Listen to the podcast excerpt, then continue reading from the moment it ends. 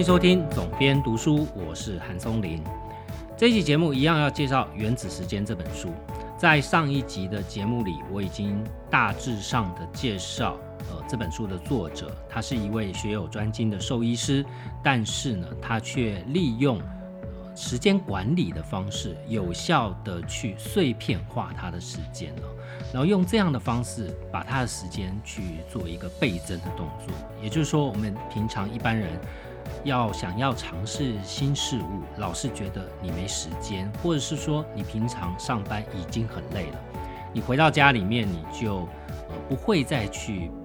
逼迫自己、督促自己去多做一些事情了。往往你立下的宏图伟略，你想要多做的一些实践个人梦想的事情，就这么被摆在一旁。那这位作者呢，他一样有这样的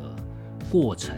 他原本是一个每天回家就想当丧尸的上班族，那他怎么用什么样的方式来去做好自己的时间管理呢？所以他就写了这本书。那今天呢，比较会侧重在一些作者的技巧面的东西。在开始介绍今天的读书内容之前，我想要先公布上一集节目里面的抽奖名单。呃，上一次我说有三本书嘛。那我在粉丝专业上面有收到一些回应哦，所以呃我抽了三名，一一位是 Ryan 啊 Ryan 杨，另外一位是 Hana 杨，哎不晓得你们之间认不认识哦，都姓杨。那除了这两位以外，还有一位韦恩一一零九哦，那这三位读者我会在今天以内发这个 remo 的兑换码。你们可以收到兑换码以后，就直接到 Remo 去兑换电子书。那希望呃抽中的读者都能从里面得到你想要读到的内容。《原子时间》这本书呢，也在今天八月三号开始正式上市，在电子书的平台都是从今天开始开卖。实体书的平台呢，博客来已经预购了一段期间，那在排行榜上面表现的还可以，我觉得还算令我满意哦。另外，在成品实体通路的部分，也是这个礼拜呃陆续都会上架。然后，Momo 啊，有一些虾皮店，这一次的上市，我尝试了一些比较细密化的操作，我觉得目前看起来，的确在疫情期间。出版方面的操作要朝向更细致的、更小范围的精准打击的方式来做。那这个部分呢，如果过一段时间我如果有一些心得的话，也许专门做一集节目跟大家分享在疫情期间底下关于书籍行销的一些操作的心得。一段音乐过后，就开始介绍今天的《原子时间》第二集。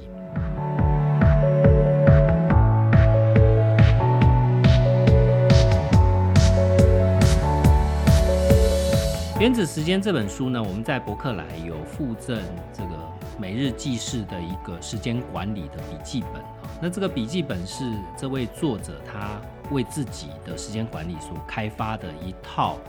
记录自己每天碎片化的时间到底有没有高效的被运用一种集合的方式。就是你平常大概不会有，我上一期节目讲，你大概会帮金钱做。记账的管理，但你不会为时间做记账的管理啊。那这样的笔记本就有助于让你去做你每天碎片化时间的一个量化。当你记录到一段时间以后，你回头看，你就会比较清楚的知道你的时间到底都花在什么样的地方。就像如果你收过信用卡的账单，其实大部分信用卡发卡银行。在每年都会给你一份年度的花费报表，那这份报表你就可以很清楚的看到你的花销主要是落在哪一个类别居多，对不对？譬如说你是经常会宴客的人，你可能就餐饮的费用偏高；出国人可能是旅游的费用偏高。对于时间的看法一样是如此的。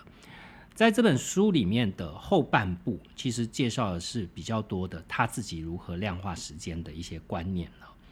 那程序上一集的节目内容，他讲到的是如何做 daily planner 每日的时间计划。在每日的时间计划里面，他给这个所谓的时间轴计划表上面，它大致分为四个部分。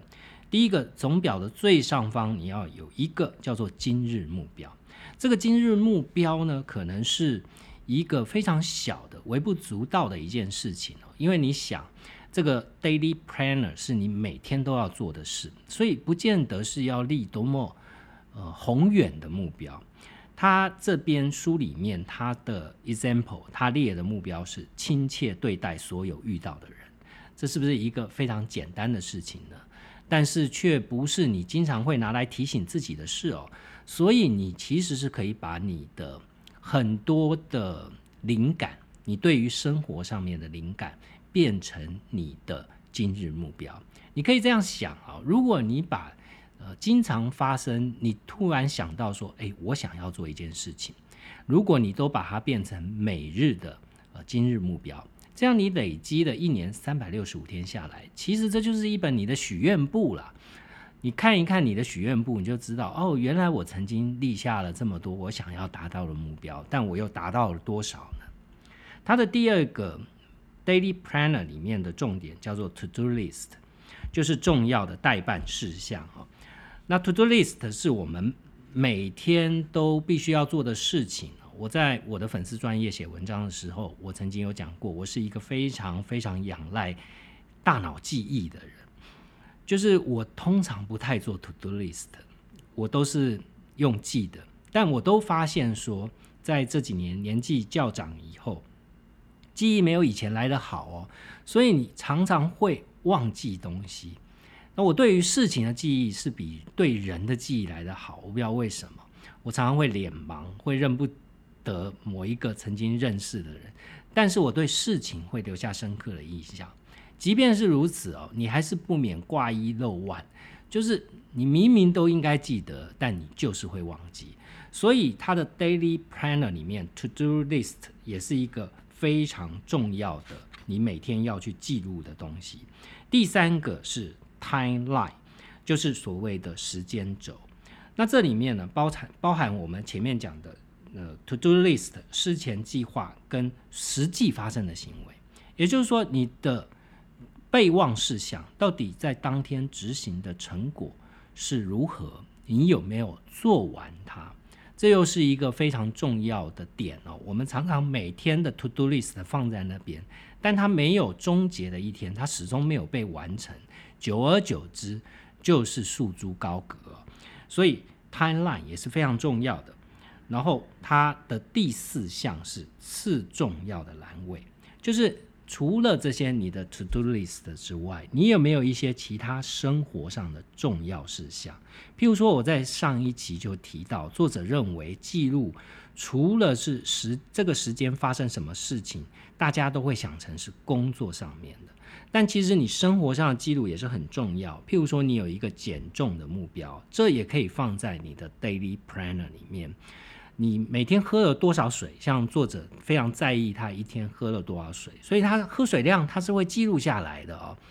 如果你生病了，你做所谓的手术术后疗养，其实这些都是很重要。所以如果你有在做一些生活周边有关，譬如说嗜好的培养，譬如说减重、运动、健身。等等之类，你都可以把它融入在你的 daily planner 里面，你就不会说你的生活里面是东一个计划，西一个计划，工作一个计划，生活一个计划，它可以有效的去整合起来。那既然做完了计划，接下来就是所谓的执行了。就是你这些 to do list 这些必须要执行的项目，当你在真正执行的时候，你有什么办法去让自己维持在一个高专注力的高效状态呢？这里面当然有非常多的运用的方式，坊间的书在讲这个部分的也蛮多的。譬如说我之前出的一本在家工作，那位作者徐玉他就跟大家分享过他许多的工作法。其中最为人所知的当然是番茄工作法。那这一件事呢，其实很多人都已经知道，而且很多人照着做，成效也是还不错的。但是在每一个人的运用，呃，其实还是略有差异啊。在《原子时间》这本书啊，作者他有交代他自己如何运用番茄工作法，跟他的番茄工作法的升级版哦。他自己的心得是，他说专注的时间内是绝对不做其他事的，到了休息时间也一定要切换成休息模式。也就是说，你的休息时间，呃，不能让自己继续沉浸在刚刚工作的余韵上面，你一定要去跳开来，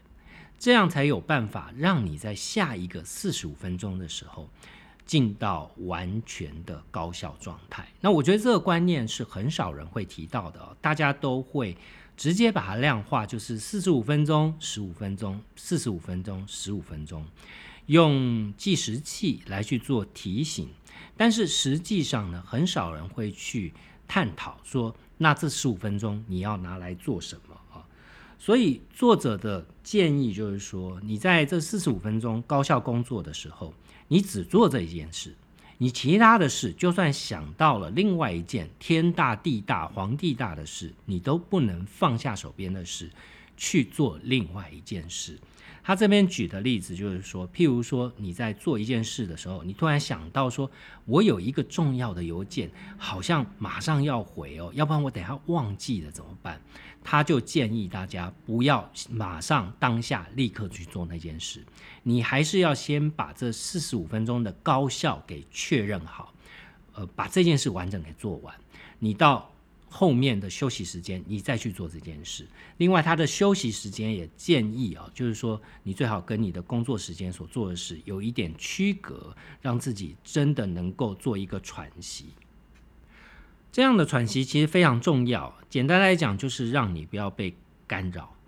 我在家工作那一本书的作者徐玉，他其实也讲过一个个人分享。他说呢，他其实大部分手机的通知都会把它关掉，在设定的某一段期间，他必须要专心呃工作，或者是专心投入一件事情的时候，譬如说他最近迷上了植物，如果你有在 follow 御姐爱的他的个人粉丝专业的话，你就会看到他在美国其实就是一头栽进了植物栽种的这个领域里面。他说他在要专心去做这些事的时候，他就会把手机的通知功能都关掉，就是要确保你那四十五分钟是完整不受打扰的。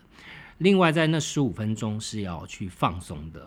这个原子时间的作者，他就是非常的坚持这十五分钟的放松非常重要，因为它就像充电的功能。如果你没有回血，没有充电，你接下来四十五分钟你很难再继续专心下去。除了让你自己在进入工作状态的时候有这个高专注力、高效的产出之外，你要怎么样去把那个时间给挤出来呢？刚刚前面讲到是透过像 Daily Planner 这样的方式啊，去有效的让你自己对于时间的量化是有意识的。在有意识之后呢，你就必须要去。计算你的时间，去挤出你的时间，好让时间能够来做更多的事情。这里面作者谈到一个观点，我觉得是非常我自己非常深有所感的，就是说时间这件事哦，其实是呃，你如果意识到，如果你刻意去留它，它就一定留得出来的。我记得我有一集节目在讨论极简生活这个概念，在《原子时间》这本书呢，作者也提到类似的概念。他说，时间受限的缘故，所以一般上班族的日常真的很难把想要做的事都列到你的计划里面，一一去执行它。所以你就面临到一个非常重要的关键，就是决定事情的优先顺序。这件事的重要性。它其实比你怎么样去挤时间出来，它其实就是一个把时间挤出来最重要的关键。因为大家时间都一样嘛，我想，即便你有意识到时间，它也不会平白无故的多出来时间。我们今天只是刻意的把流失的时间给抓回来，但时间的量体终究是固定在那边的，所以不是每一件事情都值得你去做。所以在极简。坊间非常多讨论极简主义的书，其实呃主要的概念就是我们听很久的叫做断舍离。那断舍离这件事怎么用在时间上面呢？它这里面讲到就是把人生中不重要的事情毫不留情的删除，就像删除不再使用到的档案一样。这样呢，你的时间就会变成简洁利落。这讲起来很简单呐，但是具体概念是什么呢？譬如说，我自己深有个同感的，就是所谓朋友的聚会哦。我相信，如果年纪较轻的听众，你都会觉得，我不知道有没有这样的意识。但是，如果你做一下你的时间管理，你就会发现，应该在非常多的时间支出上面是用在跟朋友之间的 social。其实，朋友之间的 social 并没有不好啦。只是这个 social 到底是不是非常的重要？呃，值得你花多少的时间？哦，这个很少人会严肃的对待。那因为大家可能会觉得友情无价，对不对？我怎么这么势利的去看这件事情呢？事实上，呃，如果你到了一个年纪以后，你就会觉得说，朋友贵精不贵多。其实交很多的朋友，不见得对你有用。那所谓年轻的时候都会认为说人脉很重要，我好像多认识一个人，多换一张名片，可能就多一个机会哦。但是如果你工作的资历到一定的程度，老实讲，我在之前的节目也讲过嘛，所谓的人脉，为什么会有人脉？其实是你能够帮到他什么，或者是他能够帮到你什么啊？大家的来往，尤其是在工作上面，都有一种呃对。对比的等量的互动的对价关系哦，那这件事是你在跟朋友 social 的时候是可以列入一个优先考量顺序里面，也不是说让自己完全的离群所居哦，这当然对你的工作或对你的人生也是没有帮助的。《原子时间》这本书的作者刘寒冰，他就曾经有提过他的自己的故事，他说他在经营。呃，他自己的 YouTube YouTube 频道的时候，他曾经废寝忘食，他花了非常多时间去，他白天还要上班，要为动物看诊，那他晚上又花非常多的时间在经营 YouTube 频道，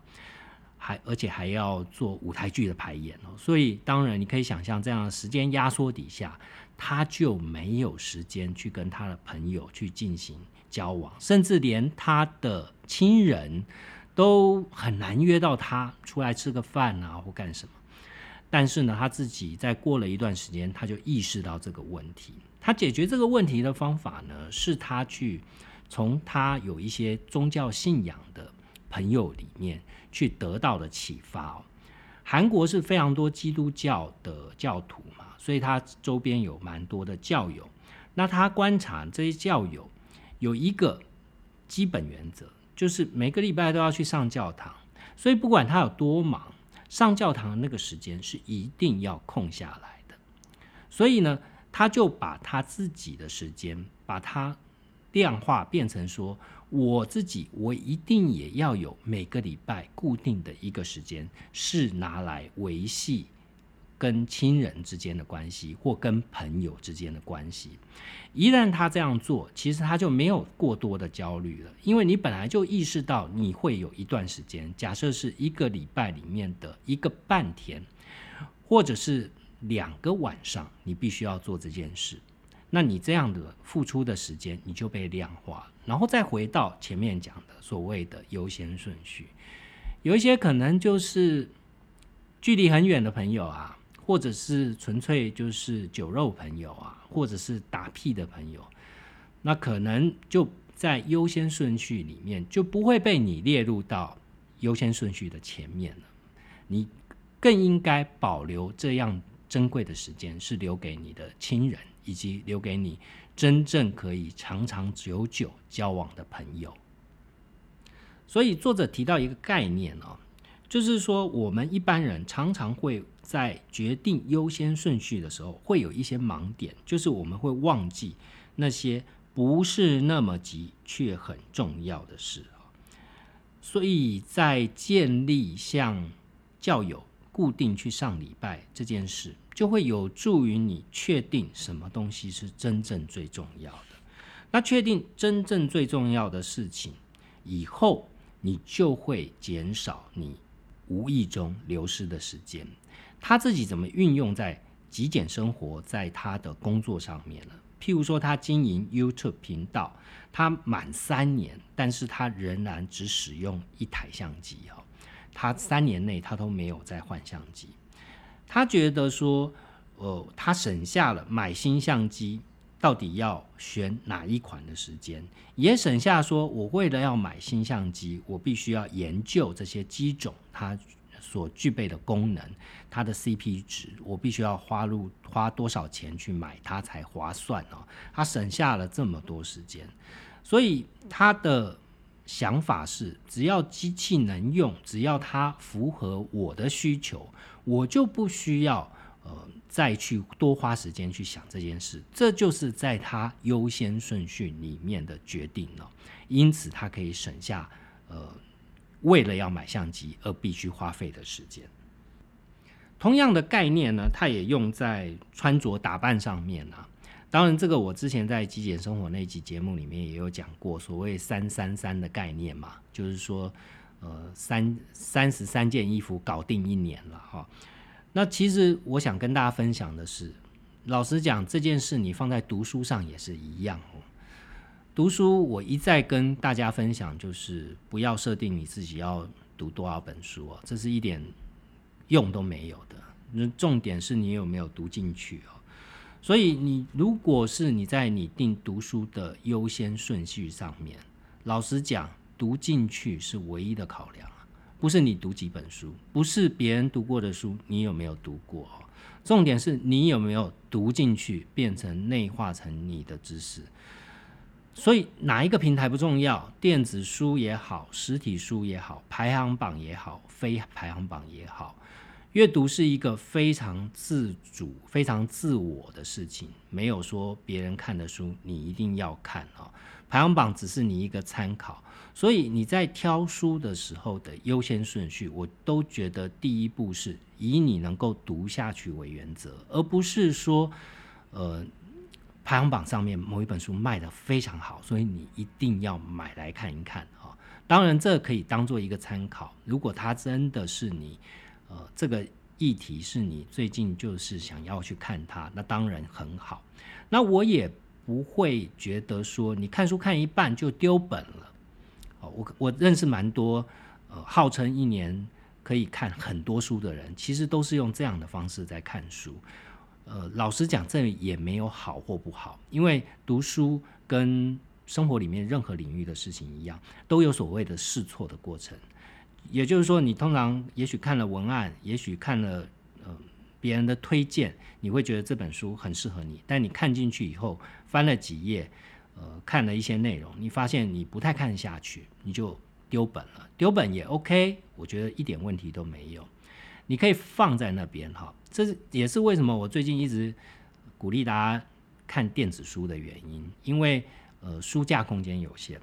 我的书架里面有非常多丢本的书，也就是说看了一部分丢在那边，但事实上有时候过一段时间还是会把它抓回来看，因为有时候你突然之间有一个想法，有个概念，哦，我想要看一看某一个领域的东西，我又把它抓回来了，所以丢本是 OK 的。但是你不要，呃，有一种读书的态度是，你会想要掉书袋哈，就是说，你可能只是 catch 一本书里面某几个像是标语或者是金句一样的内容，我我反而觉得这个是对于读书习惯的建立是比较不好的。为什么呢？那些读书的金句，你可以用用出来，好像你真的读过这本书了。但是这样的用法，你没有办法融入到你自己内化的知识体系里面。也就是说，你要做一个比较大的论述。假设你今天要讲一个一个小时的 podcast 节目吧，你今天那样的金句，它撑不了你一个小时的。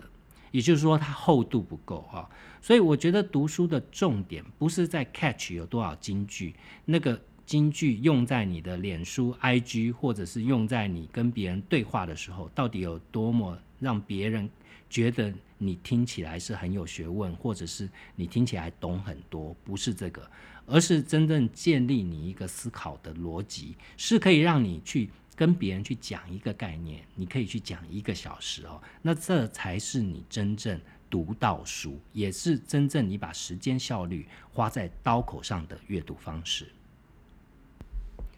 听到这里，你不晓得有没有一种感觉？所谓的时间管理，其实就是一种人性的管理。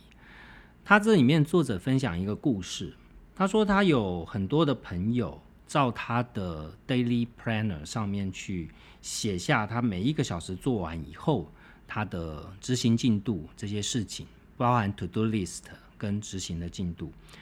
它里面呢，这些朋友们他通常都不会。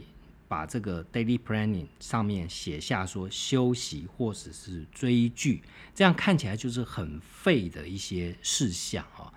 就是人性里面总是会觉得，我做这个 daily planner 是为了提升我的生活或工作上面的效率。我写下说我是在休息，或者是我在追剧，好像就是一个。逆效率的事情，所以你就人性上面会下意识的不去填这些东西哦。那这到底是呃对还是不对呢？其实从作者的角度哦，他会认为说，即便是你想要做时间管理的目的是希望让时间可以倍增，但是并不是把所有的事情。把所有的时间都花在具有产能的事情上面，就是一件对于时间管理有帮助的事情了。他说：“你应该也有过这样的经验啊，你休息过后，如果得到一个完整的休息，你睡很饱，或者是你真的花了一点时间完整的追完一出你很久以来一直想要看的剧。”电影，你都会有一种感觉，说哇，我休息够了，那种感觉非常爽快的感觉哈。这种感觉是在时间管理里面也是非常重要的元素哈。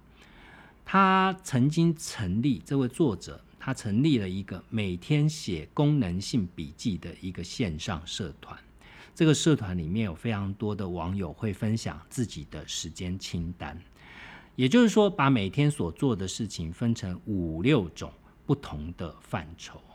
很多的会员，他的网络上的网友最容易感到混乱，不晓得该如何分类的，就是休息跟浪费时间之间的差别。为什么呢？因为这两件事情在主观上面都是认为它是没有创造产能的时间。但是呢，一般来讲，到底是休息还是浪费生命，你就很难去清楚的分野哦。作者提供了一个主观上面的认定，每一个人都可以用这样的认定来去评判，到底自己的休息时间纯粹是浪费生命，还是真正的得到休息。他说的建议是，只要你有充电的感觉，就是好的休息。这件事，如果你去把你的 Netflix 的 App 把它打开，我相信很多人都会深有所感。我自己也有这样的感觉，就是我有 Netflix 的选择障碍哈。上面出来一堆的片单，包含我自己呃记录下来的我的片单，我不晓得其他人，呃，起码我是这样做的，就是。不管是他推送的，或者是我在上面浏览的，只要看到我有兴趣的影片，我可能就会自动的把它加到片单里面去。久而久之，那个片单累积的非常大的量哦，可能上百几百的片单，但实际上你永远没时间去看它，对吧？我们生活里面常常会碰到这样的选择障碍，所以呢，碰到这样的选择障碍的时候，其实。回归到时间管理这个领域里面是一样的哦。我到底看什么影片会让我真正的充电跟休息？有一些剧你看了以后，你只是看过了，你只是杀了一下时间了。你真的要花这么多的时间去看这些影片吗？我另外一个感想是 YouTube。那当然，我的一些朋友，因为我我有。个人的书，我有跟个人的朋友分享，当然不是在公开的领域。我跟大家分享，上个礼拜我陪家人在医院隔离了一个礼拜，因为家人要手术，所以我在医院也待了一个礼拜。那待医院的一个礼拜呢，其实有一些时间我是拿来看影片的，因为我平常不是有太多时间看 YouTube，所以我刚好有一些时间我就看 YouTube。呃，看 YouTube 影片呢，比我想象中的要花很多时间呢。我不知道大家有没有意识到这件事。我们如果一般看网络上面其他的讯息，你不管划手机啦，或者说你就单纯做一些网页浏览，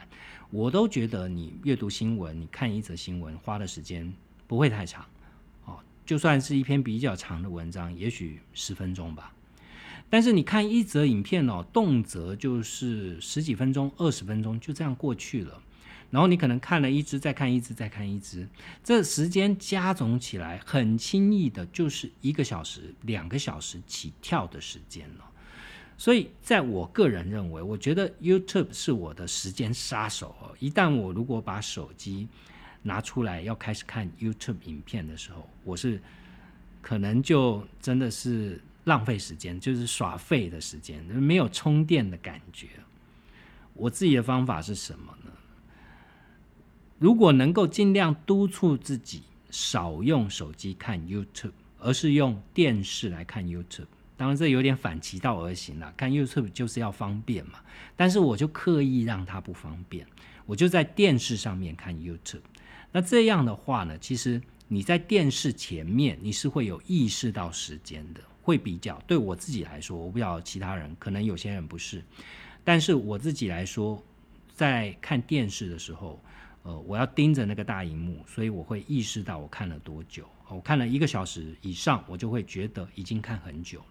第二个是我不会随时随地的在做任何事情的时候，我都打开手机就看那些东西，这样我觉得是一个对自己起到一个提醒的效果。那我想，智慧型手机的运用啊，时时间杀手这件事，应该是非常多人感同身受的。所以呢，作者其实也提到了说，他如何克服自己呃造成工作跟休息时间混淆的这样的重大的杀手。也就是说，你想哦，我们就算那四十五分钟完整的。去高效工作，十五分钟呢拿来休息。这个休息的时候呢，你不小心就拿了你的手机，点开 YouTube 频道，然后就开始滑滑滑去看影片。这影片通常不会十五分钟之内就结束哦，所以你可能就啊，等一下再说吧。也许就一支影片看完接一支影片哦，就影响到你下一个阶段的番茄工作法的高效工作了。所以呢，这里面作者就提到，就是说，不要让你的工作跟休息之间的分际是模糊不清的，哈，把一件事混杂在所有的时间区段上面。他自己尝试了非常多的方法去降低自己使用智慧型手机的时间。他说，他几乎试遍了所有的方法，才能有一点小小的没有。没有敢太大声的说，我克服了。那他提出来他的三种方法，他三种方法，第一个是他把手机关到抽屉里面，他觉得这是最简单直接的，就是放在你眼睛看不到的地方。因为手机成瘾是一种反射性的习惯，也就是说，你手机放在身边，你随时就会。拿过来，它基本上是无意识的一种行动。你可能就直接点开了某个 App，你把它关到抽屉里面，就增加了一个你把手机拿起来的一个障碍。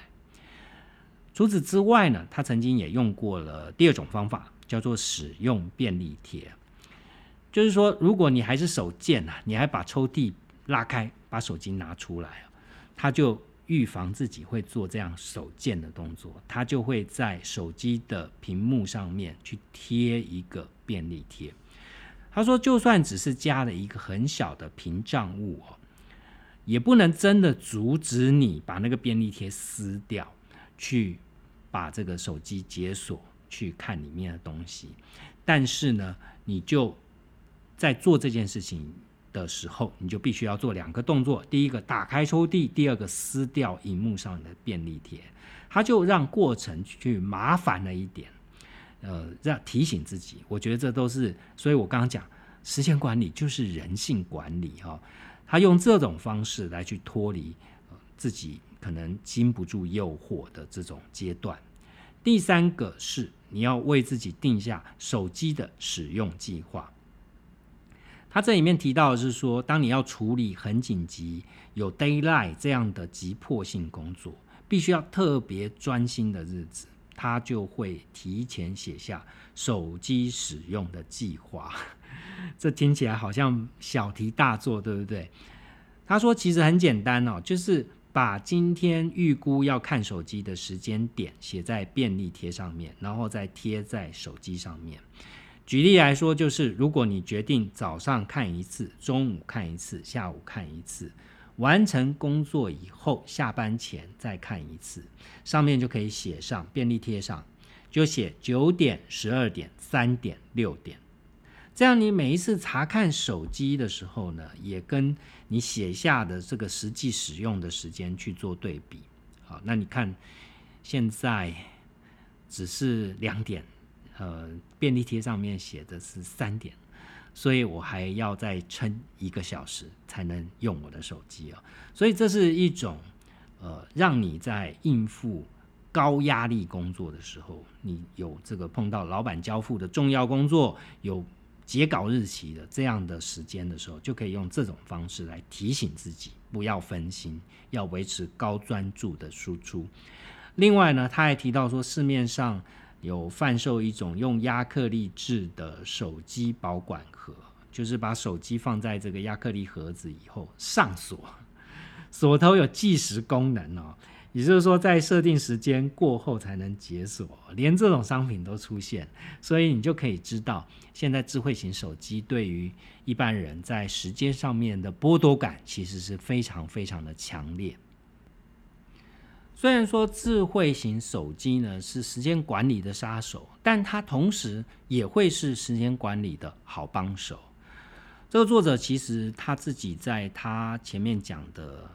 线上经营的一些社团里面都有分享过，他自己觉得非常好用，能够拿来做时间管理的一些手机的 APP 啊。书里面有把这一些 App。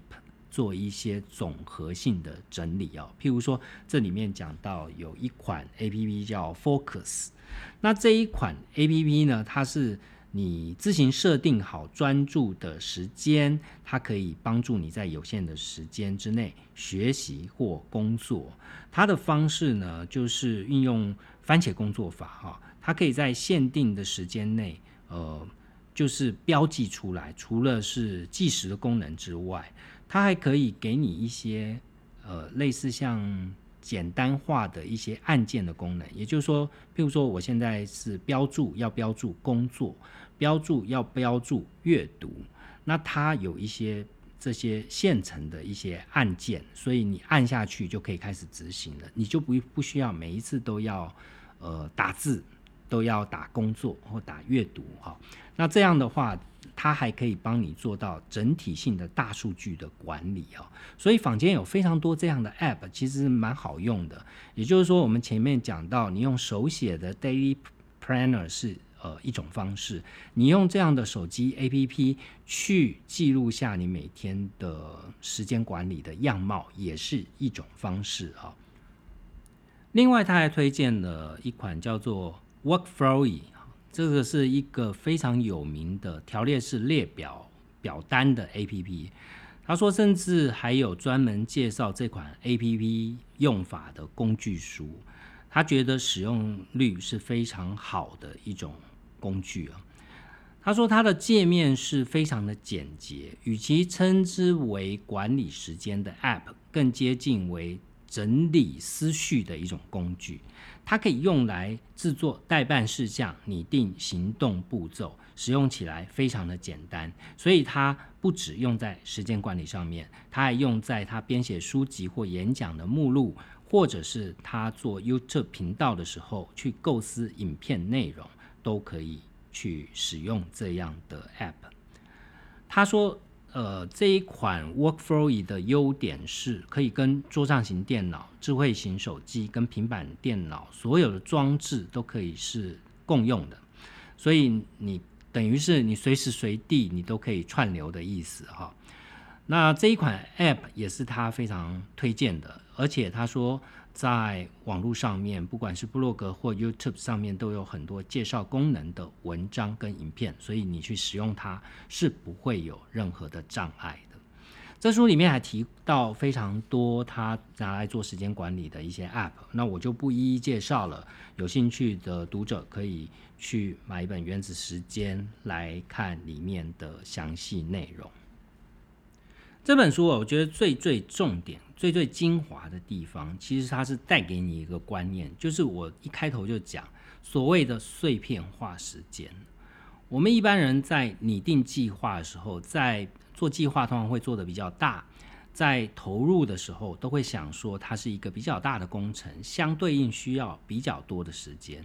也就是说，我们通常看到的目标都是大的。那这既然是大的目标，它就相对比较难以达成，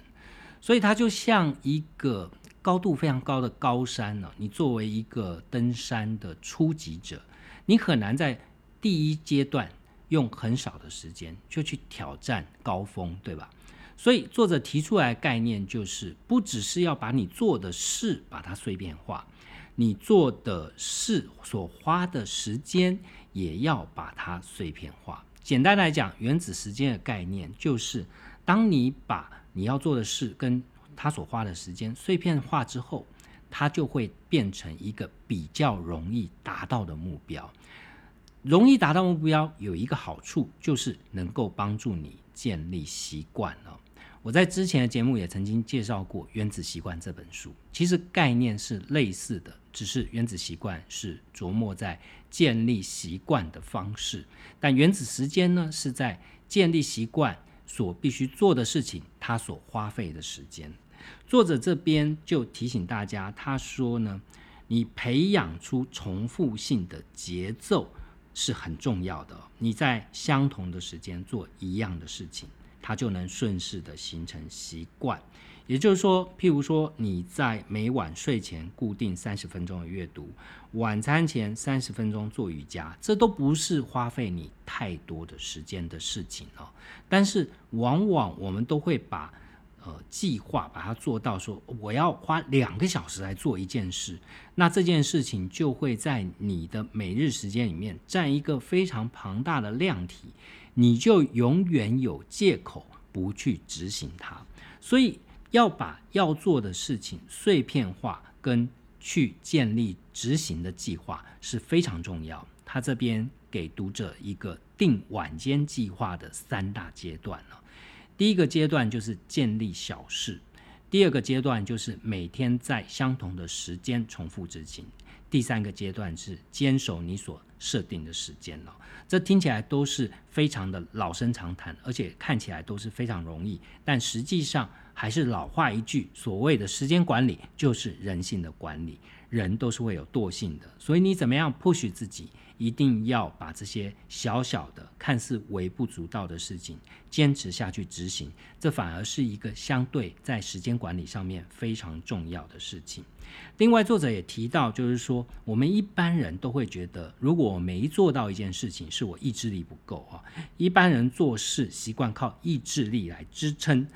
但他觉得用意志力撑下去是一种有勇无谋的行为。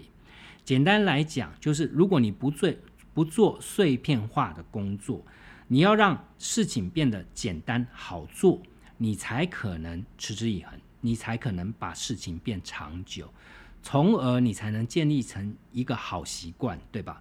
所以建立好习惯跟把时间碎片化跟努力的去执行，它三者之间是缺一不可，是连带的关系啊。我们除了靠意志力之外，其实很多的时候，我们在做执行的时候，我们还会面临到一个问题，就是热情。当然，有热情不是一件坏事啊。但一般工作者也好，在生活上面也好，我们常常碰到的状况是，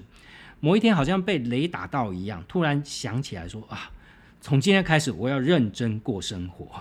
你突然有这种冲动哦，你就会变得很积极，然后你就会到处去听演讲，会参考别人怎么说。会想要去看自我充实的励志书，鼓励自己今天一定要跟昨天过得不一样哦。我生活作息一定要一百八十度的转变，我一定不要到凌晨两点才睡觉，然后每天早上都起不来哦。但是这样的励志往往都是非理性的，那非理性会造成什么样的结果呢？就是一头热，过度的热情又过度的失落，这样的状况呢，就会。造成一种负面的循环，你就会变成说：“哎呀，算了，反正我就是这样。”你就会开始用这样的心态来去想事情，这样就会变成一个对自己是一种不好的状态了。所以呢，作者也提醒了，就是说你要透过小事，当你开始解决了一两件小事情的时候，你就开始有了底气，你就可以顺势去完成大事了。那。除了这个碎片化养成习惯哦，然后不要一头热哦，这些提醒之外呢，他还有这个一点自己个人的执行心得。他说他其实就是脾气又急呀，然后做事都把很多事情想成比赛哦。我相信很多人也是一样，我自己免不了都会有这样的意识。那他自己提到的例子，就是说，他连学冥想这种需要放松的课程，都忍不住催促自己啊，我要赶快学好，赶快学好哈。那这件事其实很吊诡的哈，你就明明这次你要学的事情是要让你放松了，结果你一天到晚非常焦急的督促自己要进阶、要晋级哦，本身你就把冥想这件事变成的是一种功利了，所以急躁其实。对于我们要利用时间来讲，并不是一件好事，因为同样的，它对于你的人性上面是有所妨害的。就像我们一般人来讲，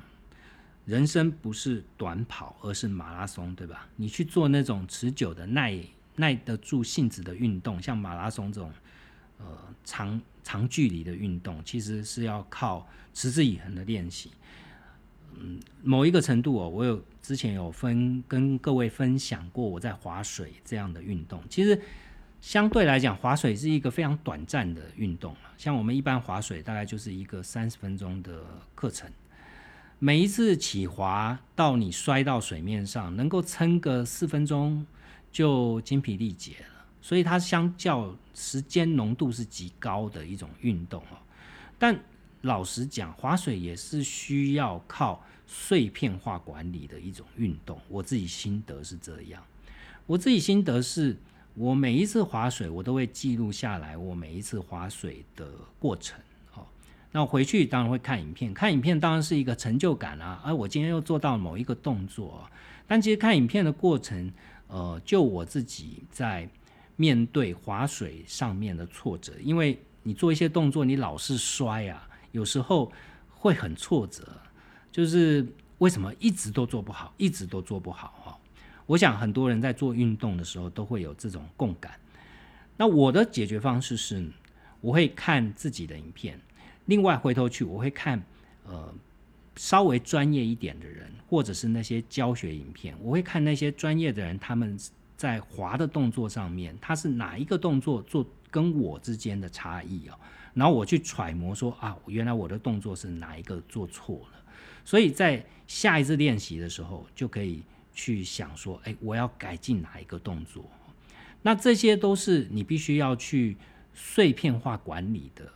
一些东西，你必须要碎片再碎片。所以，当我下一次练习的时候，我要记得我手摆在哪里，我去做好这件事，它会不会有一些改进？所以，每一次练习都可以达到一个小的目标。总体下来，你经过不断的练习，你就可以达到你的总目标。那这个就其实就是《原子时间》的作者不断去提醒大家的事情了，就是时间它所代表的意义。它所代表的不是只有时间而已，而是我们是不是能够一步一步、按部就班的聚沙成塔的去完成一件事。所以，像这样的方式，作者也提出来他的心得。他说他在建立了新的常规的时候，他会使用一款叫做 Habit Tracker 的记事本哦，就是习惯养成日记本，或者是习惯追踪记录。来帮助他自己，像这样的笔记本，它有实体的笔记本，也有以这样名称的 APP 可以下载。那你的习惯养成日记，它会跟一般的日记是不一样的。它的分类方式是以月作为大单位的表格，每一个大单位底下又各有三十一个栏位。可以让你去执行完毕之后去涂上颜色啊，那我们就可以在每个月前面写下，譬如说每天阅读一百页的书，或者是每天做一百个深蹲这样的目标，开始执行之后，你就可以呃每一天画上一格，每一天画上一格。那填这个，他说填这个表格的时候呢，他自己的一个感想是，他为了不想出现空白栏哦。就会更积极努力去实践了。他说：“这个小设计就是这么的奇妙，不过就是要你去填个颜色而已，但是它却可以让人去勾起更多的动力啊。所以呢，他说这种习惯追踪记录法特别适合在刚学习一些挫折性比较高、难度比较高的一些嗜好的时候。譬如说，他这边分享的是。”呃，如果你刚学游泳或爵士鼓这类的新事物，你就可以使去大量的使用这样的 Habit Tracker。那举例来说，譬如说你刚学游自由式的前几次，你就可以用手机把姿势录影下来。就像我刚刚分享我自己划水的经验就是这样。你学习英语绘画的时候，就可以录下刚开始说英文的影音。刚开始学乐器也是一样的做法。等到一阵子之后，譬如说一个月、两个月以后，你再拍一次影片，再来跟你最初的学习的影片来做比较，你应该就可以看到自己有明显的能力的进步了。在从事像这样的新事物的探索的时候哦，其实这里面作者也做了一点小小的提醒了。他说，当人你去找到。在这一条路上面，与你一起同行的同伴是非常重要的事情哦。他说，一般常常看到说，参加网络社群上面，你会去参加，譬如说你对某一个领域有兴趣，你就去参加那个领域的社团。我们在脸书上面常看到哦，去找跟自己理念相近的同温层。当然，它是最容易能够让你去找到跟你同好，以及相互去学习跟砥砺，去督促对方的一种方式。但是呢，它也最容易因为从众的心理而造成观念扭曲哦。他说，最常见的情况是，当大家在讨论某一个主题，总会有少数比较呃主观意见比较强势的人。不管他有几分证据，他就会因容易因为用字遣词比较激烈来去引起讨论。所以呢，任何线上跟实体的团体，如果你过于盲目去相信该社群的意见，你就很容易变成好像被洗脑的信徒一样，失去自我思辨的能力啊。这样的一种状况，你很容易就会陷入变成是偏执狂，或者是你就会去攻击别人。譬如说，我们在社团的上面就常看到某一个社团可能看另外一个社团不顺眼，那就在社团跟社团之间，明明大家都是讨论同一个领域、同一个嗜好，大家应该都是同好才对，但彼此之间可能就会沦为意气之争哈。那其实这对时间来讲也是一种妨害啊。因为你想要了解这这一个这一个领域里面的事，这些八卦并不会帮助到你，对吧？所以这里面作者就提醒说，呃，你在去学一件事情的时候，你可以去找呃一个人或者是两个人去一起做这件事哦，不一定是要一群人哦。这我深有所感。好，我基本上譬如说前面讲到划水，我只有一个同号是大家固定练习。我觉得一群人反而是一件很浪费时间的事情。为什么呢？大家要约一样的时间是难上加难的，它反而会变成你形成呃习惯，你形成呃一种运用时间的有效运用时间的方式，反而是是一种干扰。因为大家要凑到相同的时间不容易，所以你要一起运动就更难了。所以选择志同道合的。哦，大家专心就是只做这件事，哦，不谈八卦，也不也不是为了这件事去花了太多的时间去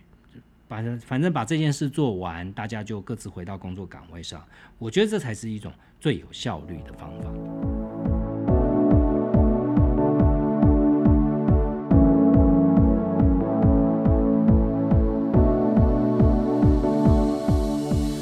上一集的节目里面，本来有提到说，这一集接到原子时间的时候，可能会呃再跟大家分享一下我如何使用电子书，我用电子书的阅读。我想坊间不管是 YouTube 的影片啊，还是一些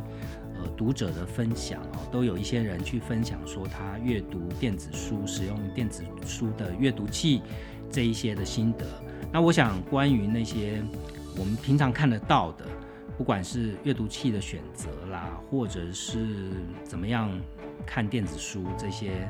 呃分享的部分，我就不多做琢磨了。下一期节目呢，我想跟大家聊一聊，就是我怎么样呃用这个电子书的阅读方式来用在 Podcast 节目上面了。因为呃我自己使用心得是这样，就是跟实体书的运用还是有非常大的不同的。譬如说我在上一节节目我用的是呃电脑上面的书稿，那这一集节目呢，因为书《原子时间》这本书已经印出来了，所以我是用实体书来去讲解书里面的内容。那两者之间的使用方式是完全不一样的。那我也是花了一点时间才习惯我怎么用电子书。在边看边做重点，如何做重点、做摘要、做记录，然后可以讲成 podcast 的节目，讲成一集一小时的节目。我是花了一点时间去摸索。那我觉得这件事，在当大家进入到大量的电子书阅读的时代，可能你读这本书，可能必须要用在你的工作上面，你可能必须要写计划，你可能要写报告哦。那怎么样去做有效的摘录跟管理的方式？我觉得是值得分享给大家的，所以下一期节目呢，我想来跟大家分享我的电子书阅读心得。希望今天的节目对你有帮助，也欢迎在啊 Apple Podcast 上面帮我留下五星评价。有任何问题都欢迎到我的粉丝专业韩松林的编辑手机上跟我保持联系。那我们下一集节目见。